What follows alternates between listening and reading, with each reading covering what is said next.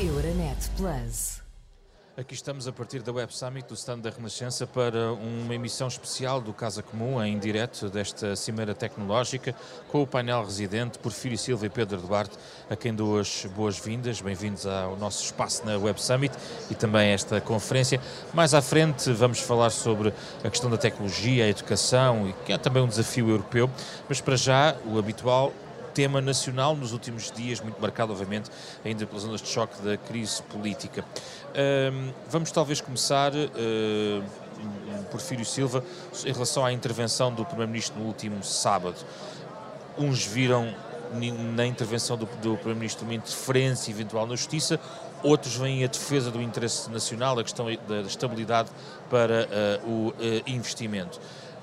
o Primeiro-Ministro acha que utilizou, no fundo, a a, o facto de não ser um sujeito processual, ou seja, não ser arguído, não estar limitado por segredo de justiça, pode falar de muitas matérias, inclusive aquelas que ele me diz não conhecer, para fazer essa defesa, ser feliz a opção do, do Primeiro-Ministro?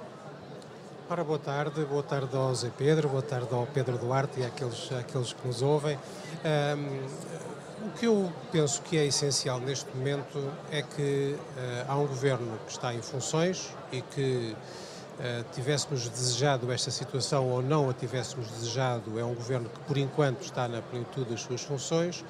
Dentro de algum tempo estará em gestão, são situações diferentes e eu acho que o Primeiro-Ministro e os membros do Governo têm que assumir essa situação uh, tal como ela é do ponto, do ponto de vista constitucional. O que, uh, o que é delicado na posição uh, de António Costa, a partir do momento em que, por razões que temos cada vez mais dificuldade em compreender, foi transformado em uh, objeto de um procedimento criminal. Uh, o que é complicado é uh, saber escolher em cada momento uma, uma diferenciação entre a sua condição pessoal nesse inquérito e, sua, e, as suas responsabilidades de Primeiro-Ministro, das quais não pode abdicar enquanto estiver uh, a exercer essas funções. Na, na, no conjunto de dados que vieram ao público acerca do investimento do data center, uh, independentemente daquilo que a Justiça venha a apurar como tendo havido ou não tendo havido, há uma questão que importa ao país em termos de governação e que é saber se as autoridades nacionais devem ou não devem mobilizar-se para garantir que continue a vir para Portugal uma, um volume e uma qualidade de investimento direto estrangeiro que tem feito muita diferença nos últimos anos. Nós não podemos ignorar a importância do investimento direto estrangeiro em Portugal, nós não podemos ignorar que para muitos investidores Uh, o ambiente de negócios, digamos assim, em Portugal uh, parece-lhes complexo e complicado, uh, coisa na qual penso que temos feito algum progresso, mas temos que fazer mais. Mas e um penso... calendário até 10 de março não ajuda, porque é um processo longo, depois há a formação de um governo, a estabilidade não é propriamente a melhor. Bom, vamos lá ver uma coisa. A democracia tem sempre os seus custos, mas a ditadura tem mais. É evidente que fazer eleições e fazer campanhas eleitorais e ter que interromper ciclos políticos, todos nós temos em, em, em num ou noutro momento aquela tendência de dizer isto era escusado agora. Agora, a verdade é esta. Esse, isso é o que está em cima da mesa é o calendário que está em cima da mesa e nós não vamos passar a vida a queixar-nos das circunstâncias da democracia. A democracia, a única maneira normal de substituir um governo é verificar se os portugueses querem, querem uma alternativa ou não e, portanto, vamos a isso. Nós, essas coisas têm sempre os seus inconvenientes eh, de momento. Agora, não vamos focar-nos nos inconvenientes de fazer umas eleições. Estão aí, vamos a elas. Pedro Duarte, eh, como leu a intervenção do Primeiro-Ministro? Uma interferência na Justiça? Boa tarde, cumprimento também José Pedro, Porfírio Silva e todos os que nos acompanham. Eu não posso afirmar que a interferência na justiça parece-me excessivo. Agora, acho que foi uma intervenção infeliz, acho que é relativamente consensual na, na opinião publicada, pelo menos, e emitida. Porquê infeliz? Porque, obviamente, não está em causa uma intervenção sobre o investimento direto estrangeiro no país porque isso, eh, por um lado, eh, não se faz uma intervenção dessa natureza um sábado às 8 da noite da residência de São Bento, isso nunca aconteceu em país nenhum democrático, nem, voltará a acontecer provavelmente.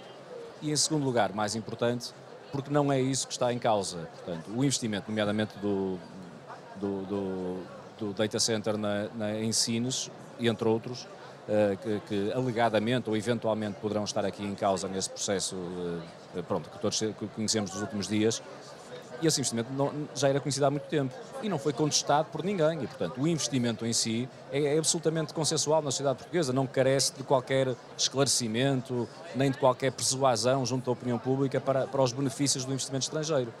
Aquilo que eventualmente ou alegadamente poderá estar em causa tem a ver com um conjunto de procedimentos pronto, menos claros, eventualmente, não, não sabemos. Foi só a defesa do é Primeiro-Ministro? Evidentemente foi um, eu não sei se foi um instinto, admito que seja absolutamente perdoável, portanto eu não quero fazer juízes de valor, estou a ser muito objetivo no que estou a dizer. admito que quem se vê envolvido de um momento para o outro numa circunstância daquelas queira reagir e tenha às vezes atitudes eh, que são mais instintivas e, e portanto não, não valorizo também excessivamente, de forma muito objetivo, acho, objetiva, acho que foi uma intervenção infeliz, mas se calhar até hoje o próprio Primeiro-Ministro já reconhecerá o mesmo, admito. Mas pode haver a questão de, de digamos, de, de, um ponto de interrogação que investidores podem fazer em relação a todo este processo. Estamos, de facto, num processo de, de transição para um novo ciclo político. Isso é um outro problema. E o Primeiro-Ministro pode ter dados de preocupação de investidores que procuram o Governo sobre essa matéria. Com certeza, mas isso pode esclarecer enquanto está em funções, pode lidar diretamente com os investidores, como sempre se fez, com transparência naturalmente, uh, assim como depois qualquer investidor também sabe que há eleições, há uma data para eleições e que haverá um novo governo.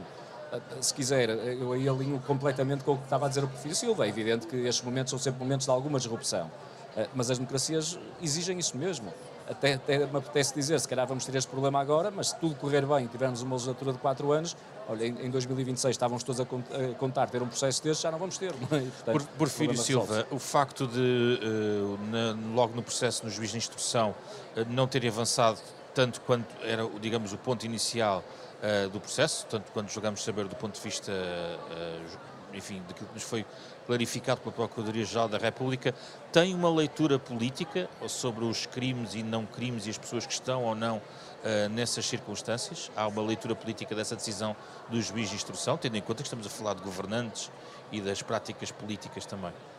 Eu penso que a generalidade. De, de, há duas coisas que eu quero dizer. É, começo pela segunda: é não vamos confundir a política com a justiça. Seja como for, tenhamos chegado a esta circunstância, vai haver um processo eleitoral, vai haver uma campanha, vai haver umas eleições. Eu acho que a principal responsabilidade dos políticos é concentrarem-se nisso. É concentrarem-se nas propostas, é concentrarem-se em debater as propostas. É contra, é, é, nós temos que ter atenção que a generalidade dos portugueses não passa os dias todos a pensar em política. Eh, é uma coisa para certas pessoas. E, portanto, quando é que os portugueses tomam atenção àquilo que há para discutir e àquilo que há para decidir? É quando se entra numa campanha eleitoral e se tem umas eleições. E, portanto, nós temos, enquanto pessoas que fazem política, temos que corresponder a essa responsabilidade. Vamos aproveitar esta fase para discutir à, à, à, vista dos portugueses, para discutir em público, para discutir abertamente quais são os problemas do país, Mas não quais é são as coisas que faltam Silva, que um governante esta, essa, essa, é outra questão. Eh, eu estava a dizer que há okay. duas questões. Eu penso que os políticos têm a responsabilidade podemos gostar, podemos não gostar, podemos estar tristes, podemos estar satisfeitos pela forma como chegámos aqui. Mas o que agora acontece é uma campanha eleitoral. E nós temos a máxima obrigação de respeitar a importância que uma campanha eleitoral, com o debate de ideias que tem que ser feito, a importância que isso tem para o país. Eu acho que nós nos devemos concentrar nisso. Outra, outra questão é a questão da justiça. É evidente que a justiça também é uma questão política. Uh, no sentido de saber se a Justiça tem os meios, se a Justiça tem o enquadramento jurídico, uh, se a Justiça tem o enquadramento institucional necessário para fazer bem o seu trabalho e para não cometer erros sucessivos que põem em causa a própria ideia que as pessoas possam ter da Justiça. Agora, nós não podemos confundir um processo eleitoral com um processo dessa natureza. Quanto à questão do funcionamento da Justiça, eu penso que hoje, daquilo que tem acontecido ao longo dos anos, há matéria para refletir. Aliás, o próprio Partido Socialista também tem matéria para refletir se, quando outros partidos ou outros dirigentes partidários, designadamente o Dr. Rui Rio no PSD, chamou a atenção para que se calhar devíamos discutir certas coisas no funcionamento da eh, Justiça, também não houve, do lado do Partido Socialista, grande abertura para discutir isto. Porquê é que não houve, Prefiro Silva? Uh, não sei, eu, eu não sigo muitas em termos mais imediatos e mais técnicos questões da Justiça. Agora, a verdade é esta, nós precisamos de proteger a Justiça, mas também precisamos de proteger a política democrática. E discutir se o funcionamento da justiça tem os meios, o enquadramento institucional e o enquadramento legal mais apropriado, acho que é um tema da política e que tem que ser discutido. Não é para interferir na justiça, não é para perseguir este ou aquele, é para procurarmos averiguar Uh, o que é que está a funcionar bem e o que é que não está a funcionar bem. Agora, não vamos misturar eleições com essa questão, porque nós não podemos poluir nenhum dos debates com essa mistura. Pedro Duarte, sempre juízo poder falar sobre este tema, queria articular um outro já, é de saber se, a partir do momento em que Mário Centeno é colocado nesta discussão para eventualmente suceder a António Costa numa solução eh, alegadamente também que envolvia o Presidente da República, se põe em causa uh, as condições para Mário Centeno continuar como Governador do Banco de Portugal.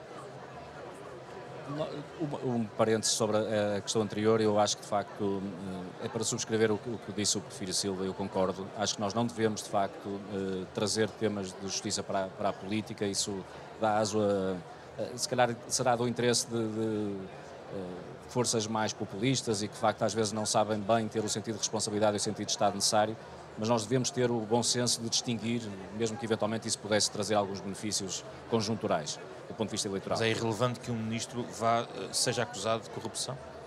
Não é irrelevante, mas eu acho que não deve ser uh, um tema de campanha. Matéria diferente, que será até se interliga um bocadinho com a questão seguinte, é nós podermos, em campanha eleitoral, do ponto de vista estritamente político, retirar algumas conclusões sobre aquilo que são práticas políticas que se calhar advêm, eu já o disse aqui noutros momentos, advêm de, de, de um excesso de poder. Isto não é a mesma coisa, Pedro? Não, não é, porque não, pode não haver nada de ilegal nem nada de criminal, uh, portanto é uma avaliação estritamente política. Uh, por vezes isso aconteceu, terá acontecido já com o PSD noutros tempos, pelo que eu era se calhar demasiado novo, mas por aquilo que vou ouvindo dizer de facto, maiorias absolutas, ao fim de muitos anos de poder, eh, eh, por si mesmo trazem eh, um conjunto de, de práticas, como digo, podem não ser ilícitas, não, não é isso que está em causa, mas que não são manifestamente saudáveis para, para, para a nossa democracia.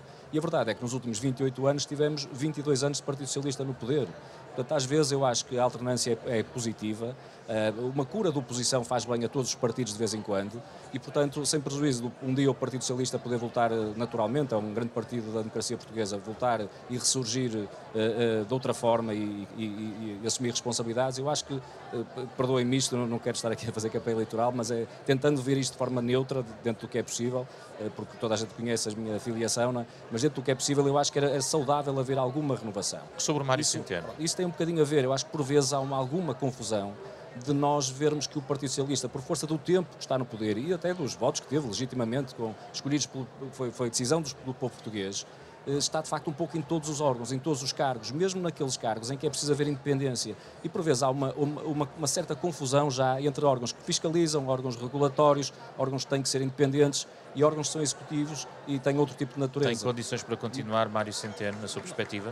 É uma avaliação que o próprio deve, deve, deve fazer. Eh, portanto, eu não acho que se deva pedir ou exigir a demissão de, de Mário Centeno por causa disto. O Banco de Portugal é uma instituição que tem que estar um bocadinho acima destas, desta trica partidária.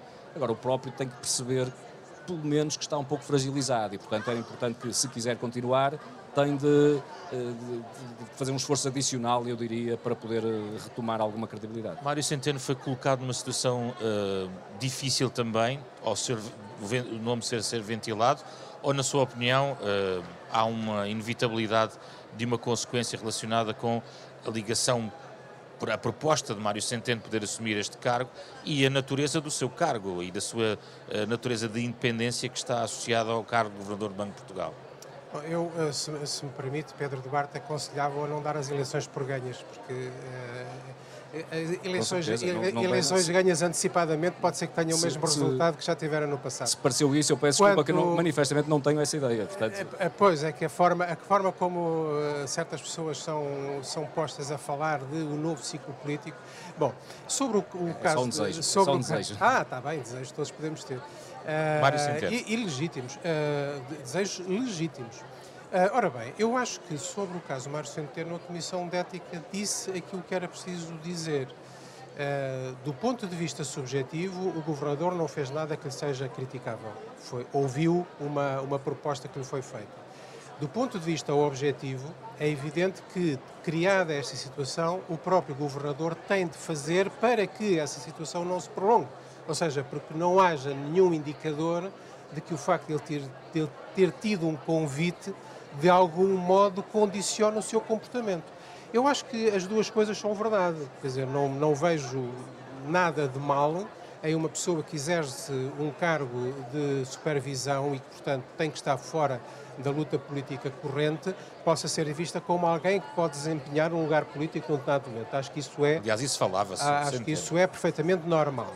Agora, obviamente, se o governador agora aproveitasse essa circunstância para começar a dizer coisas sobre a, atividade política, ou sobre a campanha eleitoral, ou sobre as eleições, é evidente que isso seria. Então é ele que tem que re reforçar não, e renovar é... o seu próprio. Eu acho que não é preciso reforçar. Acho que, sabendo como é que Mário Centeno se tem comportado a vida toda, é um homem do Banco de Portugal, não caiu no, no Banco de Portugal de paraquedas, está lá. De acordo, mas foi um ministro lá, das Finanças muito está, influente no governo partido. Está lá, está lá por, por mérito próprio.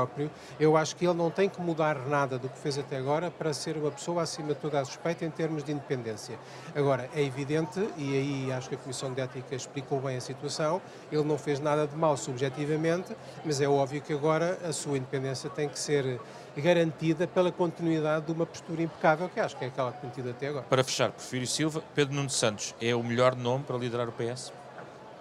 Uh, eu, eu, tenho o Pedro Nuno Santos é o cabeça de lista da minha do meu do, do círculo onde eu sou onde eu sou eleito. Eu conheço quer o Zé Luís Carneiro quer o Pedro Nuno Santos são pessoas que eu acho que têm valia politicamente. Uh, eu penso que nestas circunstâncias o Pedro Nuno Santos está tem tem mais uh, tem mais garra tem mais tem mais visão está mais determinado está preparado uh, para, este, para este momento. É evidente que eu não sou, uh, dentro do Partido Socialista, propriamente daquela ala que se diz que é o Pedro Nuno, a ala mais à esquerda. Eu sou, eu sou daqueles que acha que ser de esquerda e ser moderado faz parte da nossa, da nossa identidade. mas o PS sempre se fez de gente muito diferente. E tem a CIS com ele também. Sim, tem SIS, tem SIS e terá certamente muitas outras pessoas. Eu sei, o que eu, mas é um acho, importante. O que eu acho é que o PS tem tido uh, dirigentes que, com formações diferentes, uh, têm conseguido, uh, ao assumir a função, representar um partido que tem gente muito diferente. Eu diria que o PS vai quase da direita a, a, a, uma esquerda muito esquerda. É um, é, é um, um, partido nacional, é um partido que, que elege em todo, em todo o lado do país, é um partido das ilhas atrás dos montes, é um partido muito diversificado socialmente, eh, é um partido de trabalhadores, de empresários, de funcionários públicos, de funcionários privados eh, e, portanto, qualquer líder tem que saber juntar essa diferença e fazer uma síntese criativa. Pedro Duarte, eh, do ponto de vista do PSD, o que vale Pedro Nuno Santos como adversário, sendo que António Costa, antes da reunião no Largo do Rato, à entrada dizia que qualquer quadro do Partido Socialista, do que se falava, dava 10-0 ao líder do PSD, Luís Montenegro. Uh, quer dizer, acho que isso é, é, um bocadinho aquela coisa do Benfica Sporting, eu também poderia dizer o contrário, não, não dou muita importância a essa afirmação de, de António Costa, né? portanto acho que nem vale a pena responder. Uh, eu, eu acho é que, uh, do ponto de vista do PSD, naturalmente há um respeito total por aquilo que é a independência do Partido Socialista e o que o Partido Socialista decidir estará bem escolhido. Do meu ponto de vista pessoal, eu diria que, teoricamente, vale o que vale estas coisas, não é? mas teoricamente, uma, uma eleição de Pedro Nuno Santos polariza e clarifica mais aquilo que são posicionamentos políticos. E desse ponto de vista acho que o PSD pode sair beneficiado, beneficiado com essa clarificação uh, de de facto de aproveitar uh, um, um, uh, um, espaço político mais, normalmente se chama de seu, de centro, não é? mas, mas no sentido de ser mais moderado, de facto ter um outro tipo de perspectiva e de postura perante aquilo que é o futuro do país mesmo tendo Pedro Nuno Santos pessoas moderadas uh, à volta, acho que a essência está ali, portanto, desse ponto de vista, beneficiar o PSD, como digo, em tese, teoricamente, porque isso depois na prática uh, vale o que vale e uh, temos uma campanha pela frente para de facto se poderem esgrimir opiniões e posições e depois o povo soberanamente escolherá. Euronet Plus. Vamos ao tema europeu, que é no fundo também um tema, enfim, global tem a ver com a tecnologia que nos traz aqui e também aqui numa perspectiva relacionada com a educação, uh, Porfírio Silva, uh, há um receio em relação uh, à utilização de, de, alguma tecnologia, nomeadamente inteligência artificial, uh, em relação à, à educação, fala-se muito do, do, peso já do chat GPT em muitas salas de aula, enfim, uh, mas também há quem veja o contrário uh, como oportunidade, há professores que salientam a relevância que tem, do ponto de vista também da, da forma como como é feita, digamos, a preleção, a educação e a preparação das próprias aulas. Como é que vê o peso da tecnologia hoje em dia na, na educação? Olha, eu, do ponto de vista da investigação e do ponto de vista académico, as, as questões da inteligência artificial e da, e da, robótica inteligente são, são as minhas questões e, portanto, ligando isso aos meus interesses mais políticos pela educação, é uma matéria sobre a qual, de facto, eu tenho feito alguma reflexão. Eu ia pegar num, num, numa das tecno, numa, na tecnologia que o Zé Pedro falou, o ChatGPT, um, para dizer uma coisa tão simples como isto as escolhas acerca de como é que nós eh, nos organizamos em sociedade são escolhas nossas, não são escolhas das máquinas. Eh, eu não sou nem dos maluquinhos das máquinas que acham que as máquinas fazem tudo e mais alguma coisa que é bom, nem sou daqueles que têm medo das máquinas, porque não são as máquinas que fazem as coisas eventualmente mais que podem ser feitas com elas. As escolhas são nossas. O chat GPT eu tive há algum, te há algum tempo uh, a oportunidade de estar num, num, grupo que o Instituto Superior Técnico criou para, precisamente para analisar uh, o, a importância destes, destes modelos na, no ensino e na, e na, avaliação no ensino superior e chegámos basicamente a algumas ideias consensuais entre nós, das quais, penso eu, o mais importante é se há alguma coisa errada no ensino e na avaliação que vem a ser revelada pela existência do ChatGPT, não é o ChatGPT que está mal, é o próprio método de ensino e de avaliação que está mal. Vamos lá ver uma coisa, é claro que uh, sempre houve alunos que copiaram ou que, enfim, fizeram trabalhos plagiados de outros, mas, mas um sistema de avaliação que assenta apenas numa, numa coisa tipo redação ou numa coisa tipo ensaio, que pode ser, que pode ser completamente aldrabada, por uma pessoa que, em vez de fazer o seu próprio trabalho de investigação, em vez de trabalhar com outras pessoas, em vez de ir à procura de outras fontes de informação, faz isso para não ter trabalho, se o sistema de ensino e de avaliação pode ser falsificado por uma ferramenta dessas, não é a ferramenta Mas não é só a questão da fraude, é a qualidade dos dados de base também, das Sim, ferramentas. Mas, oh, oh, Zé Pedro, eh, nós podemos sempre usar na, em qualquer investigação Uh, em qualquer momento em que nos estamos a querer documentar sobre um, sobre um problema, sobre, uma, sobre, sobre um projeto que estamos a fazer. E nós não fazemos essas coisas só quando andamos da escola, nós passamos a vida toda à procura de informação para saber como é que resolvemos um determinado problema, um problema político, um problema no trabalho, um problema na empresa. Uh, é evidente que há, há, há matérias uh, em que se nós não tivermos a capacidade de base para termos o nosso próprio juízo, para sabermos avaliar qual é a boa informação e qual é a má informação. Se nós não soubermos como é que se cruza a informação, como é que se testa, como é que se valida, como é que se vai à procura de boas fontes, como é que distinguimos fontes uh, certas. De... Uma certa literacia, é isso? Uma, uma literacia de base que não é substituível por nenhuma máquina. Agora, é evidente, se alguém pensa que vai substituir o convívio com outras pessoas, o conhecimento que outras pessoas têm, que vai substituir a prática, uh, o conhecimento das realidades concretas, o conhecimento que vai substituir isso por, por máquinas ou por uma coisa online. Então, se alguém pensa isso, está errado, mas aí o problema não está na inteligência artificial nem na máquina, o problema está na, na forma como as pessoas abordam a questão. Pedro, qual é a sua perspectiva? Uh, eu não, não, não portanto, subscrevo o que disse o Porfírio vou, e não vou repetir para não, não, não, não ser fastidioso, mas, mas essa ideia está aí. Eu acrescentaria só o seguinte, que nós, uh, na verdade, esta é uma revolução muito grande que está a ocorrer em muito poucos anos. E nós imaginarmos que a escola, a universidade, o ensino, o conhecimento, no fundo, pode passar ao lado desta, desta revolução é, eh, é até perigoso, eu diria porque quer queremos, quer não, se a escola não acompanhar aquilo que é uma realidade social que estamos a viver, também a escola está de repente a descolar, não é? E isso não é positivo para ninguém. É evidente que nós temos sempre de garantir, e é em função da escola, garantir que há um conjunto de, eh, podemos chamar de literacia básica ou, ou, ou, algo similar, que são um conjunto de, de, de capacidades que, que, todos nós temos que ter eh, e que são muito humanas, intrinsecamente humanas e que têm de existir independentemente das máquinas e das ferramentas que temos à nossa disposição, isso parece-me evidente mas depois temos de conseguir incorporar estas ferramentas. Eh, e isso é particularmente eh, relevante num, num, numa região ou numa, numa, como é a Europa, onde por vezes tem havido um esforço muito grande para se regular este tipo de matérias, E isso eu acho que é extraordinariamente positivo, porque de facto há ameaças, que não, não vale a pena iludirmos, há ameaças associadas, como sempre acontece com qualquer ferramenta, nomeadamente É, tecnológica. é positivo ou é mandatório, até por causa do impacto sobre sistemas educativos? É mandatório, na minha opinião. É mandatório. Agora, tem que ser uma regulação, que eu costumo chamar de regulação inteligente, não é? Não é só as máquinas que têm que ser inteligentes, é também a própria regulação tem que ser muito inteligente, porque não chega a nós pararmos. Eh, Esta, esta, esta, o ChatGPT, portanto, esta inteligência artificial generativa, não é? que, que surgiu na- há menos de um ano, eh, para, para termos noção, há, menos, há um ano atrás, antes de 30 de novembro de 22, nunca tínhamos ouvido falar, se calhar, de ChatGPT. A verdade é que, eh, que surgiu como surgiu, esta inteligência eh, artificial generativa é comparada muito àquilo que foi a- as primeiras impressões de, de livros, não é, no fundo.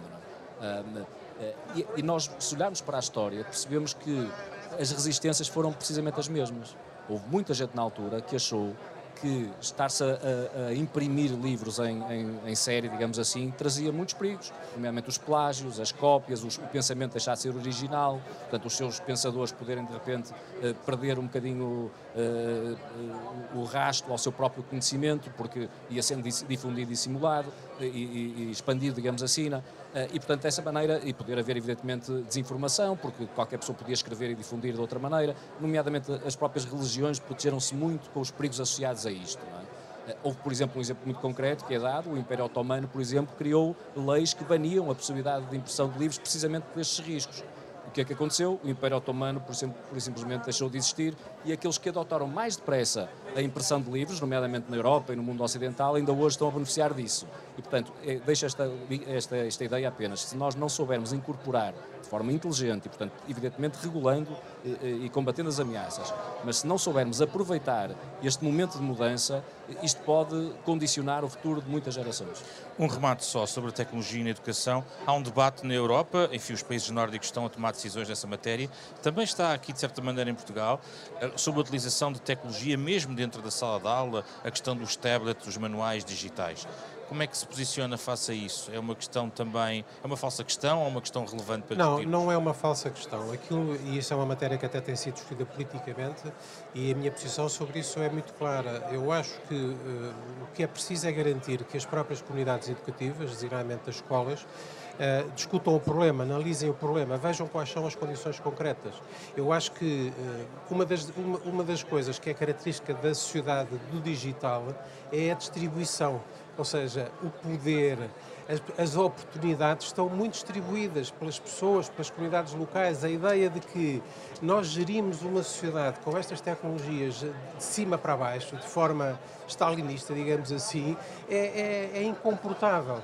O que, eh, e esta questão foi discutida no Parlamento há pouco tempo, aquilo que, aquilo que eu defendi, é que é preciso, por um lado, ter mais conhecimento, aprofundar os estudos sobre as diferentes situações que estas tecnologias acarretam e, de- e dar oportunidades às escolas, às comunidades educativas, todos em conjunto, para tomarem decisões sobre aquilo que é bom Não e aquilo deve que é haver uma mau. legislação de cima para baixo. Eu, eu penso, eu penso que não, mas os problemas não são só, nós às vezes tendemos a resolver os problemas a uma pequena questão. Por exemplo, há estudos hoje sobre a influência da falta de escrita à mão no, no desenvolvimento da- do raciocínio das, das crianças e até na própria forma como nós produzimos textos. Se calhar ninguém tinha pensado nisso, que não, que não ter uma ligação entre o escrever e, e o corpo a, a- a manualidade, que é, uma, que é uma questão, é uma questão muito diversa. Eu acho que como o Pedro tem razão, nós não podemos olhar para o lado, é preciso usar estas ferramentas, é preciso apropriarmos mais delas, ou seja, refletirmos mais todos em conjunto e tomarmos decisões. Um remate sobre este tema muito rápido, Pedro. Eu, eu, eu acompanho e acho que eh, diria apenas o seguinte: talvez seja o, o problema menos relevante à volta da tecnologia nas escolas. Acho que se resolve naturalmente, nomeadamente confiando nos interlocutores, aprendendo. E eu que sou, hoje, o que, que é mais ou menos claro, um apologista de- de- da incorporação tecnológica também nas escolas, eh, eh, vejo, confesso, com alguns bons olhos que haja limitações, nomeadamente a utilização de dispositivos na, na- na sala de aula. Portanto, acho que tem que haver limitações, tem que haver sentido de equilíbrio, mas eu confio de facto nas comunidades educativas, acho que deve ser aí. Mas eu, eh, deixe-me só terminar com esta ideia. Eh, é muito perigoso nós acharmos que o problema da tecnologia na educação tem a ver com a utilização do tablet ou do telemóvel. Ou... Isso é uma questão absolutamente lateral para aquilo que é central do ponto de vista da, da incorporação da tecnologia na educação. Isso implica repensar os modelos de pedagógicos, os modelos de ensino, como eles estão organizados desde há décadas e décadas, onde estas coisas não existiam. Muito obrigado, Pedro Duarte, Porfírio Silva, aqui em direto do eh, site do local da Renascença na Web Summit. Foi o Casa Comum desta semana. Euronet Plus. Milano. Zagreb. Bruxelas. Sofia. Riga. Euronet Plus, a rede europeia de rádios para compreender melhor a Europa.